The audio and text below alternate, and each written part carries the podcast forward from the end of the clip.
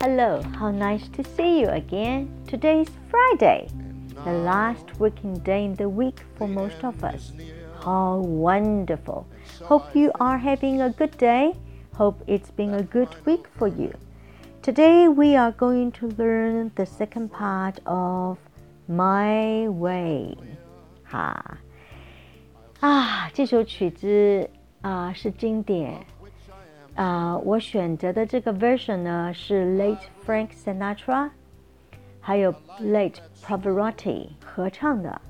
Frank Sinatra 他是美国的一位非常伟大的歌唱家，他在一九零零年代，他是跟猫王 Elvis Presley 还有 The Beatles，大陆好像喊他们是甲壳虫、披头士，是同样 caliber，就是非常受尊敬的一位歌唱家。Pavarotti 更不用说了。好，让我读给大家听今天第二段的这个歌词哈。Regrets. I've had a few, but then again, too few to mention. I did what I had to do and saw it through without exemption. I planned each charted course, each careful step along the byway, and more, much more than this, I did it my way. OK，第一个字呢，我们看的是 regrets，regrets，高音在第二段。 regrets，I regret to tell you，这个是后悔。它真正的意思是不好意思的告诉你，可能你订的桌子没有了，或者是，总之就是要告诉你的消息不是你要的。所以他在很婉转的告诉你说，regret I regret to inform you，或是 I regret to tell you regret。你看哈，他说 regrets I've had a few，a few 是一些，好好，千万不要在脑筋里翻译啊，你懂他在跟你说什么就好了，让你的第六感来感受英文，这样子你入门的快很多很多。But then again, too few to mention. Too few to mention. 当个 t o o 和 t o 在一起的时候，too few to mention 就是不太多了，真是不太多。mention mention 提，don't mention it。如果你帮人家一个忙，人家说哦，thank you so much，thank you，thank you，你说哦，don't mention it。 没有什么，小事一段，不必提，小事一段。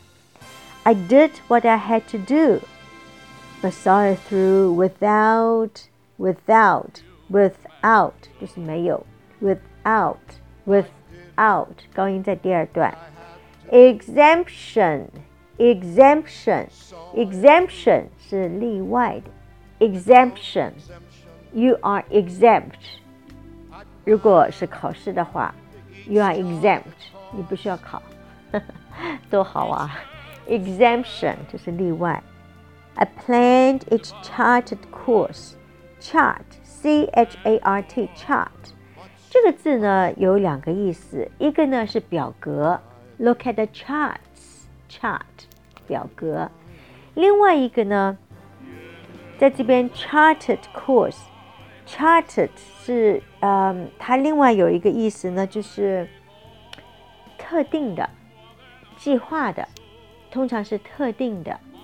像 charted，在这边呢，charted course，course 这个呢是在这边呢，它指的是一个行程，或者是他要走的一条道路，他那个路该怎么走，他都全部计算好了。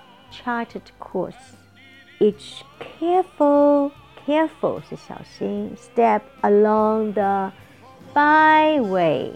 我们知道 highway 是高速，high h i g h highway 是高速，byway 是 小路，小道，小路。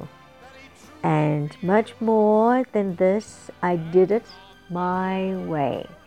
这个 歌词不难，但里面的字是我们日常生活中都会用的，还有在商务英文上都会用的。